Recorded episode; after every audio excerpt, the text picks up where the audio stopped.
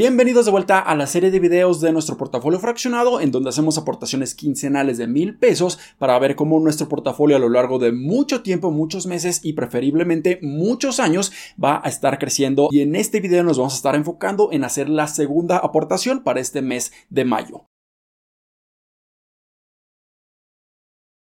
Hola, ¿qué tal inversionistas? Mi nombre es Humberto Rivera y bienvenidos de vuelta a Vida Financiera, en donde hablamos de finanzas, inversiones y generación de patrimonio. Así que si estás muy interesado en estos temas, considera suscribirte, dale like y comparte este video con tus familiares y amigos. Y antes de hacer nuestra aportación quincenal en el portafolio fraccionado, cabe mencionar que en estos momentos en la economía y en la bolsa de valores de manera generalizada existe aún mucha incertidumbre. Hemos visto muchas noticias macroeconómicas que pudieran estar afectando en un corto plazo tanto la economía pero también la bolsa de valores. Primeramente quisiera mencionar la cuestión o el evento principal que hemos estado viendo, sobre todo en la economía en Estados Unidos, que es el techo de la deuda, que en estos momentos nos encontramos en una posición sumamente sensible porque ambos partidos políticos en Estados Unidos están discutiendo y están entrando en debate para saber si van a estar incrementando este techo de la deuda o no. Y si no se llega a un acuerdo, esto pudiera estar ocasionando un incumplimiento en los pagos de las deudas de todo Estados Unidos para principios de junio, por lo que esto simplemente está alarmando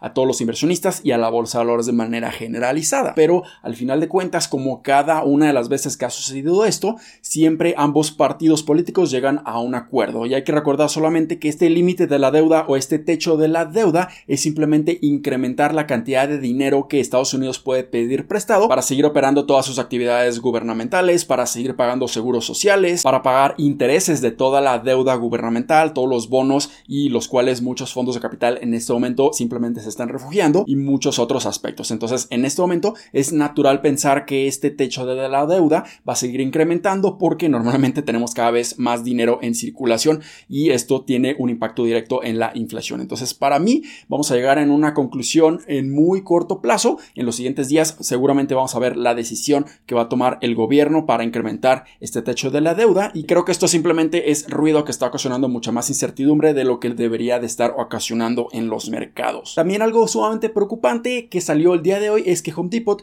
publicó sus números financieros para el primer trimestre del 2023 y fueron sumamente negativos. Y de hecho están proyectando que van a tener aún más debilidad a lo largo de los siguientes trimestres de este año 2023. Y esto también está espantando a los inversionistas porque esto pudiera ser un reflejo de que la economía se está deteriorando cada vez más. Esto puede estar ocasionando que el consumo cada vez esté más débil, esté bajando a lo largo de la segunda mitad del 2023 y esto pudiera estar ocasionando un colapso, o eso es lo que al menos muchos están pensando. Pero hay que recordar que el negocio principal de Home Depot es empezar a proveer materiales de construcción y materiales para las casas, para hogares, para oficinas. Y cuando vemos que toda esta demanda de estos inmuebles está bajando considerablemente debido a que las tasas de intereses están muy elevadas y esto ocasiona que los créditos hipotecarios sean cada vez más caros, esto es completamente natural. Y yo en lo personal ya estaba esperando que este tipo de empresas de consumo básico pudieran tener mucha debilidad y muchos problemas a lo largo de todo este 2023. Y precisamente esa fue una de mis mayores predicciones que tuve a principios de este año 2023,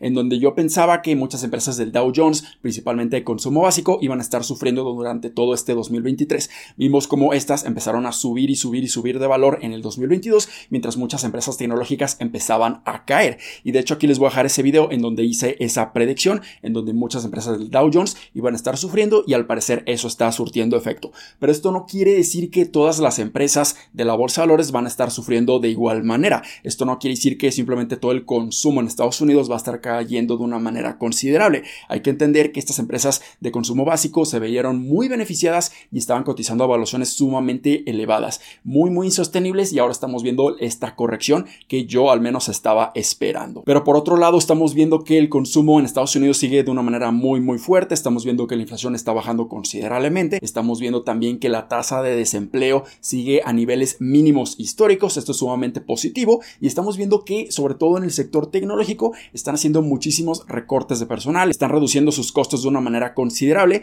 y esto es sumamente beneficioso para estas compañías. Entonces, por un lado podríamos ver que las empresas del Dow Jones, estas empresas de consumo básico se pueden estar viendo muy muy perjudicadas a lo largo de 2023 mientras veamos una recuperación en todo el sector tecnológico porque estas empresas tuvieron una corrección gigantesca en el 2022. Entonces lo único que estamos viendo es rotación de capital. Se está moviendo capital de todas estas empresas de consumo básico a las empresas tecnológicas porque ahora estamos viendo que el mayor provecho o la mayor oportunidad existen en estas empresas tecnológicas en donde fueron muy muy castigadas en todo el año 2022 y como estas empresas tecnológicas tienen el mayor peso en la bolsa de valores pudiéramos ver que la bolsa de valores incluso empieza a subir mientras que todas estas empresas de consumo básico siguen cayendo considerablemente. Pero también están las cuestiones de la recesión de que pudiéramos ver una recesión a lo largo de la segunda mitad del 2023 o a principios del 2024 tenemos los problemas de la curva invertida. Pudiéramos ver que la tasa de desempleo empiece a subir y subir y subir. Pero al menos en este momento creo que yo veo mucho más claridad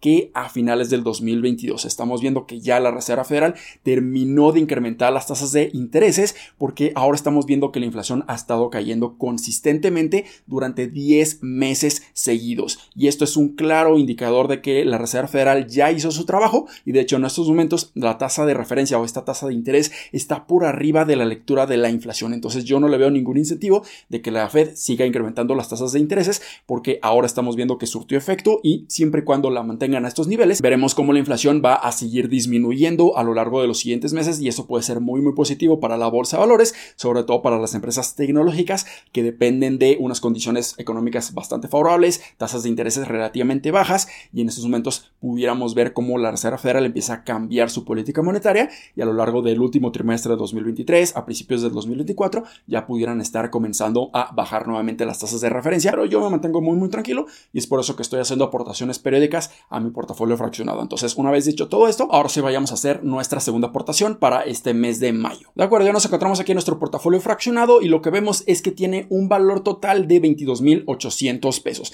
Esto es sumamente positivo. Estamos viendo cómo nuestro portafolio poco a poco está creciendo debido a nuestras aportaciones y debido a que muchas de nuestras posiciones ya están presentando plusvalías. Ya estamos generando ganancias porque las estuvimos comprando desde todo el 2022, todo lo que llevamos del 2023 y estuvimos aprovechando los excelentes descuentos. Y aquí en su pantalla van a estar viendo la plusvalía que nosotros tenemos en nuestro portafolio fraccionado. Ya estamos generando una plusvalía de 700 pesos y esto también representa una plusvalía porcentual de 3.82%. Entonces estamos viendo que muchas de nuestras posiciones ya se han estado recuperando de una manera considerable y esto se debe principalmente a la consistencia, y la disciplina que hemos tenido en todo el 2022 cuando iniciamos esta serie de videos del portafolio fraccionado y continuaremos haciéndolo sin importar lo que suceda en la economía y seguiremos invirtiendo en empresas que pueden tener un excelente potencial de seguir creciendo con el tiempo. Entonces, si revisamos aquí nuestro portafolio, veremos que tenemos disponible para comprar 2.774 pesos. ¿Por qué tenemos más dinero que estos mil pesos que estamos haciendo de aportación quincenal? Bueno, es porque estuvimos vendiendo una posición. Y si han estado siguiendo esta serie de videos, podrán ver que ya no tenemos la posición de AMD. ¿Por qué vendí esta posición? Bueno, principalmente porque en estos momentos creo que todo el sector de los semiconductores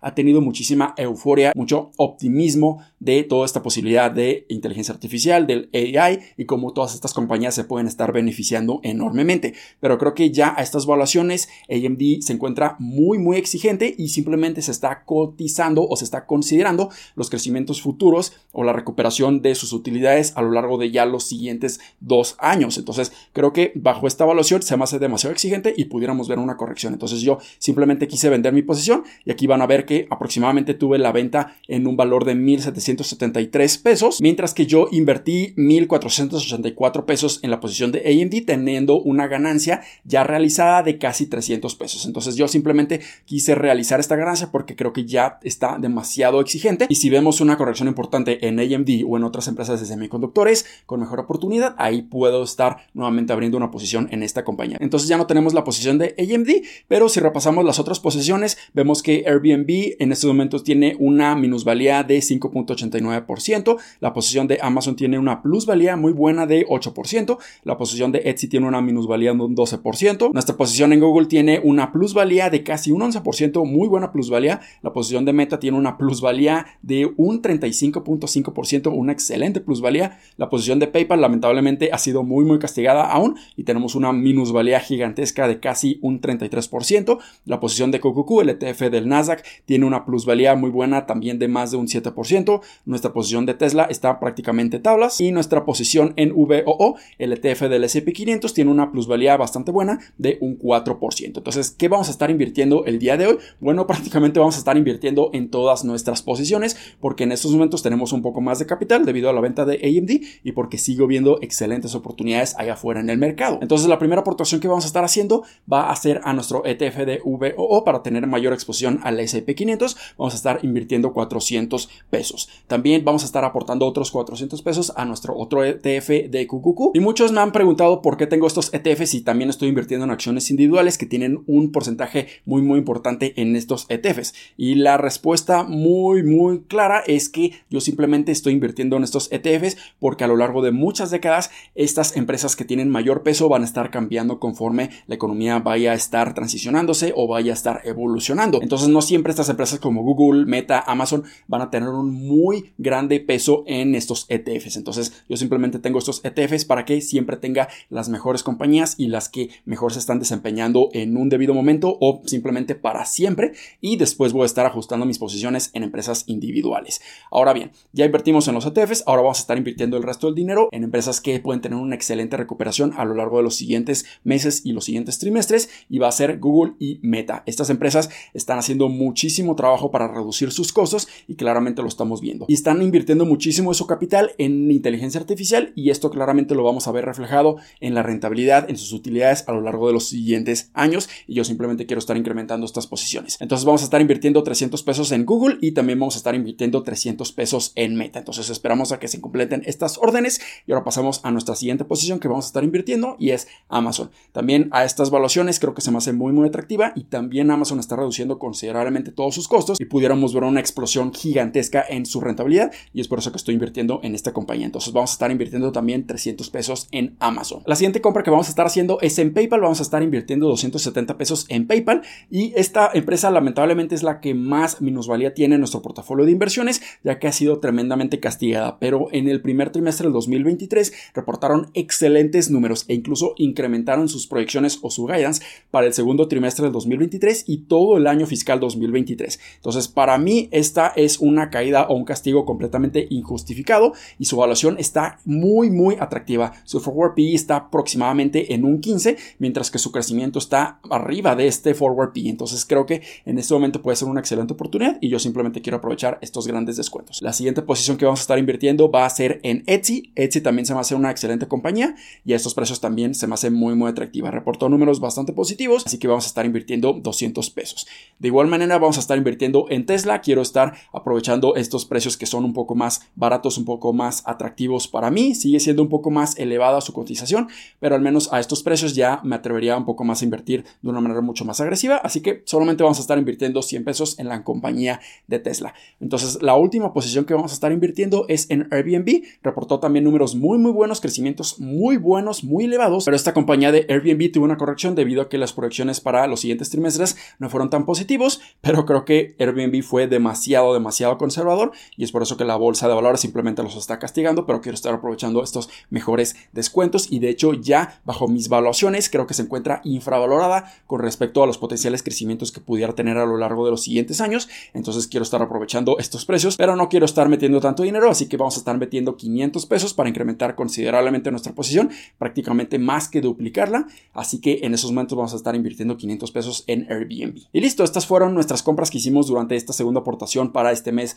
de mayo en nuestro portafolio fraccionado y como pueden observar ya incrementamos prácticamente todas nuestras posiciones en valor. Yo esperaría que a lo largo de los siguientes años pudiéramos tener excelentes rendimientos en todas nuestras posiciones. Así que espero que este video les haya sido bastante útil y educativo. Si fue así, considera suscribirte, dale like y compártelo a tus familiares y amigos. Nos vemos en el siguiente. Muchísimas gracias y hasta luego.